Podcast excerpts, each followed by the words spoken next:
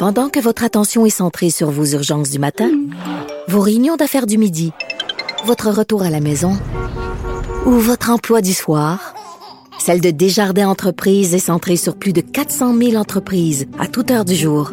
Grâce à notre connaissance des secteurs d'activité et à notre accompagnement spécialisé, nous aidons les entrepreneurs à relever chaque défi pour qu'ils puissent rester centrés sur ce qui compte, le développement de leur entreprise.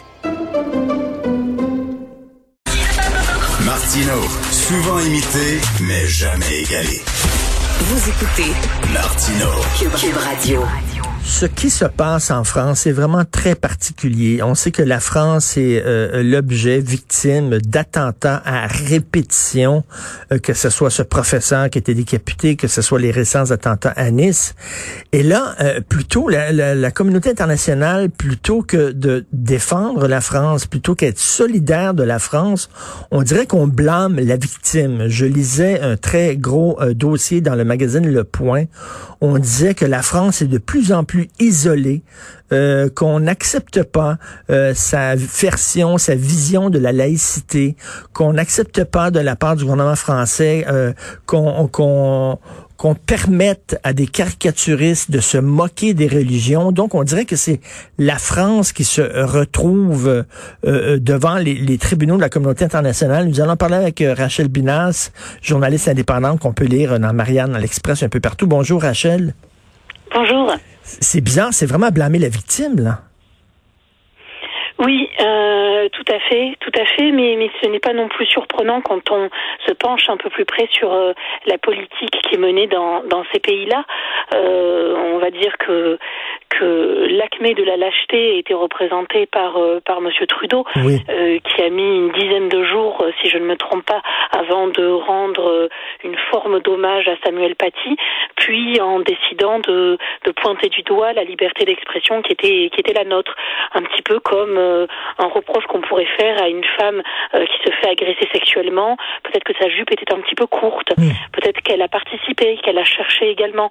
Je crois que ça ça, ça provient de, de la même même, dynamique, du même type de, de réflexion. Et là, la laïcité à la française, elle est mal comprise, particulièrement dans le monde anglo-saxon. On voit régulièrement dans les journaux aux États-Unis ou dans les journaux euh, en Angleterre des textes, euh, des, éditoriaux très sévères envers la laïcité française en disant qu'elle discrimine, qu'elle est raciste, qu'elle est anti-musulmane. Ça va être de la part de la France, si elle est de plus en plus isolée, ça va être très difficile à tenir cette position-là. Je suis pas sûre que ce soit. Euh, ça va être difficile, peut-être. Euh, ça va être surtout décevant euh, quand ça vient de, de pays qu'on pensait être des alliés, mais euh, c'est tout à fait possible. Euh, déjà, il faut noter une chose, c'est que la France ne craint pas d'être seule contre tous. Elle aime être une exception. Elle s'en flatte souvent, et, et c'est historique. beaucoup d'épisodes n'ont pas été compris par par les pays qui nous entouraient. la Révolution française, Napoléon Bonaparte, la France est habituée à, être un solitaire. Et, elle apprécie ça. De Gaulle et Mitterrand, pendant la guerre froide, qui, qui défendaient l'indépendance nationale, la, politique de la chaise vide sous De Gaulle face à la, la politique européenne. Et puis, euh, plus récemment, par exemple, 2003, le non à la guerre en Irak de Chirac, avec euh, des, des, réactions assez fortes, hein, euh, mmh. des critiques ouvertes des pays de l'Union européenne, les États-Unis qui décident de boycotter un certain nombre de produits français. la, la la, France a, l'habitude de marcher euh, un peu seule parfois. Euh, ça ne lui pose pas de problème, bien au contraire. Je crois qu'il y a même une forme presque de, flatterie. Euh, et je crois qu'aussi elle partage ce point commun avec le, le Québec, c'est-à-dire un attachement farouche à sa souveraineté. Oui. D'ailleurs, on notera que que euh, Emmanuel Macron a appelé François Legault pour le remercier de, son soutien à la liberté d'expression. Et on a vu se créer presque un, binôme particulier euh, sous justement euh, à l'aune de, ces événements-là faut pas être naïf. Là, le, message envoyé par M. Macron de d'appeler François Legault avant d'appeler M. Trudeau, je veux dire, tout le monde a compris. là. Ah ben oui, et puis en France, euh, que ce soit euh, euh, les Français, les observateurs, intellectuels, journalistes, etc., tout le monde a bien compris que euh, notre allié était le Québec dans cette affaire et certainement pas le Canada. C'était très clair. De toute façon, enfin, encore une fois, c'est pas surprenant. Euh, souvenons-nous en 2019, lors du projet de loi 21, euh, Justin Trudeau, à ce sujet, expliquait que la laïcité légitimait la discrimination contre les citoyens. Donc, donc en effet, la laïcité, c'est un objet non identifié ou mal identifié par un certain nombre de euh, des pays qui nous entourent, de nos détracteurs aussi, alors que alors qu'elle elle, elle revêt une force incroyable. C'est la liberté de conscience, c'est l'égal traitement entre les croyants, les athées, les agnostiques et, et aucun mmh. privilège public pour les religieux. C'est ça n'a rien à voir. La laïcité ne rime pas forcément avec athéisme, loin de là. Mmh. C'est le fruit de la séparation de l'État et des églises, j'insiste sur le pluriel, des églises, donc des cultes. Euh, il ne s'agit ni de combattre ni de promouvoir euh, les religions ou l'athéisme. Mais chez les anglo-saxons, il y a vraiment un dialogue de sourds. Chez les anglo-saxons, le concept même de, de laïcité, on dirait qu'ils ne le comprennent pas parce que pour eux, euh, la religion fait partie intégrante de l'identité d'une personne au même titre que la race. Et on dit tout comme on ne peut pas critiquer la race de quelqu'un, on ne devrait pas avoir le droit de critiquer la religion. On ne voit pas que la religion ben c'est c'est pas c'est pas dans ton ADN. La religion c'est une idée que tu peux euh, euh, que tu peux rejeter, que tu peux changer d'idée aussi. Il y a des gens qui ont changé de religion, qui ont changé de confession au cours de leur vie, mais chez les Anglo-Saxons ça ne leur rentre pas dans la tête. Exactement. Chez nous, euh, au nom justement de la laïcité, il est permis de rejeter ou de louer une religion et donc également de la moquer. C'est euh, le principe même de la liberté d'expression. Euh, les, anglo-saxons ont épousé un autre modèle, celui du multiculturalisme, et celui quelque part des, des susceptibilités. C'est-à-dire qu'il faudrait ménager les susceptibilités de chacun. Et au lieu de, de, cette susceptibilité qui est, qui est la leur ou, ou celle de certaines communauté, ben on préfère pointer du doigt l'auteur de propos qu'on jugerait euh, blessants. Euh, et, et, ensuite, ce, euh, on, on l'a vu, on l'a vu aussi en France. Hein, euh, vous, vous, avez rappelé les derniers attentats.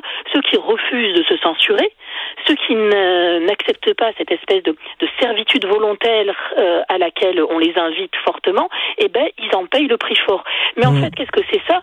C'est la volonté de théologiser le politique. Oui, mais là, on voit des représentants de l'Église catholique qui disent, bon, les caricatures, peut-être qu'on va trop loin, il faut quand même euh, respecter euh, la foi des gens, etc. Même du côté de l'Église catholique, soudainement, on se sent plus solidaire euh, des musulmans susceptibles plutôt que de la France. C'était très décevant. On a vu plusieurs euh, interventions de la part d'évêques en France. Euh, je pointais du doigt, comme vous le dites, la liberté d'expression, essayant peut-être d'établir une espèce de, solidarité entre croyants, reposant sur quelque chose de, très malsain en réalité et, qui ne correspond pas à notre civilisation française telle qu'on la vit aujourd'hui. À partir du moment où on décide euh, de ménager les sensibilités de chacun, ben en fait il n'y a plus de commun à la fin. Euh, c'est la peur ensuite, c'est l'autocensure euh, et, et, tout ça, tout ça et encore une fois est, est contraire euh, à notre à notre culture, à notre culture euh, à notre culture française. C'est très grave puisqu'ensuite euh, on peut voir hein, il y a une espèce de continuité euh, à certains égards entre cet islamisme politique par exemple et la barbarie des, des, des attentats. on est attaqué pour ce que nous sommes, la civilisation française. Euh, et petit à petit, ces exceptions, c'est-à-dire les attentats, deviennent notre norme. On est, on est même plus, on est choqué, mais on est même plus surpris. Tout à fait. Vous allez être comme euh, les Israéliens. Là. Vous allez devoir euh, vivre. Ça va faire partie de votre quotidien. Et le froid qu'il y a entre Emmanuel Macron et Justin Trudeau démontre à quel point M. Macron a évolué. Parce que au début, Emmanuel Macron, c'était Monsieur diversité, c'était Monsieur multiculturalisme presque. Il s'entendait très bien avec Justin Trudeau. On dirait que Emmanuel Macron soudainement euh, a pris a pris la juste mesure du séparatisme islamiste et, il a changé son point de vue? alors, il a toujours entretenu, un rapport trouble avec le multiculturalisme. Euh, C'était très particulier. Il pratique beaucoup le, en même temps. Euh, vous l'avez peut-être entendu ou, lu dans la presse française. Euh, donc, il, était, c'était difficile de le cerner sur ce plan-là. Euh, maintenant, il a vu en effet la, espèce de, vague d'attentats qui, continue hein, et qui perdure. La situation des, Français de plus en plus compliquée dans un certain nombre de territoires. Et puis, il faut pas l'oublier, Emmanuel Macron, il est très influencé par la politique de Mitterrand. Euh, et on l'a dit, la politique de Mitterrand, c'était aussi l'indépendance euh, nationale. Euh, on n'avait pas peur euh, d'être seul contre tous et de, se, de, de se dresser, mmh. par exemple, contre la position attentiste. Donc, donc en effet, là, il, il, fait le, il fait le bon choix. Hein, c'est celui de la France, tout simplement. Euh, c'est celui de, de, la, de la laïcité de la nation et certainement pas du multiculturalisme. Ensuite, il faudra qu'il passe euh, des mots aux actes. Oui, tout à fait. Et, dans, dans, la lettre fantastique qu'il a envoyée au Financial Times à, Londres, il a dit vous me vous m'accusez de, de, de, dire qu'il y a un séparatisme islamiste, mais ça existe. Et si vous ne me croyez pas, allez dans les cités où il y a des fillettes de 6 ans qui sont euh, voilées des pieds à la tête et euh, qui sont élevées dans la haine de la France. Et on l'a vu le 2 novembre dernier dans toutes les écoles en France. Il y avait une minute de silence pour euh, Samuel Paty, le professeur des et il y a eu 400 interpellations euh, de gens qui refusaient, de jeunes, d'étudiants qui refusaient de respecter la minute de silence. Oui, on dit 400, euh, on sait qu'il y en a eu plus. Hein, euh, tous n'ont pas été n'ont pas été remontés, bien sûr. Et, et au sein même d'ailleurs de l'éducation nationale, euh, on observe une censure de la part d'enseignants de plus en plus croissante à l'égard de certaines parties du programme. Euh, on va éviter, ou alors on sait que si on n'évite pas, on sera face à, à des mouvements de contestation, d'enseigner certaines parties du programme en biologie, les chapitres sur la reproduction pose problème, des chapitres aussi en histoire pose problème. Et puis, le, et puis, livre, un livre est sorti, celui de, de Jean-Pierre Robin, euh, l'homme du rapport Robin, euh, ancien inspecteur de l'éducation nationale, qui montre par exemple que même à l'école maternelle et primaire, il y a des problèmes, par exemple avec l'histoire, les trois petits cochons. Trois petits cochons. Il est arrivé que euh, des, par exemple, une mère de famille aille voir euh, la, la maîtresse en lui disant que cette histoire ne devait pas être lue à son enfant. Pourquoi? Ben parce que parce que le, le, cochon n'est pas un animal est un animal impur. Et elle ne voulait pas que ce oh soit le personnage principal des histoires. Et, et ça c'est un phénomène un phénomène croissant ça existe. Euh, ce fait, ce phénomène, il existe déjà depuis les années 90 euh, largement. Les, les politiques ne peuvent pas dire qu'ils le découvrent, mais euh, ce sont, euh, c'est le mot cochonnerie. pareil, un ben, problème également. Des, des parents ont mal pris le fait que on ait dit à leur enfant que sur le cahier il avait écrit des cochonneries. En fait, maintenant, ce n'est même plus l'objet, c'est le mot qui pose problème. C'est fou, mais vous savez qu'il y a une politicienne au Québec qui s'appelle Lise Bacon? Lise Bacon, est-ce qu'elle va devoir changer son nom? Je sais pas, mais, mais, c'est vraiment...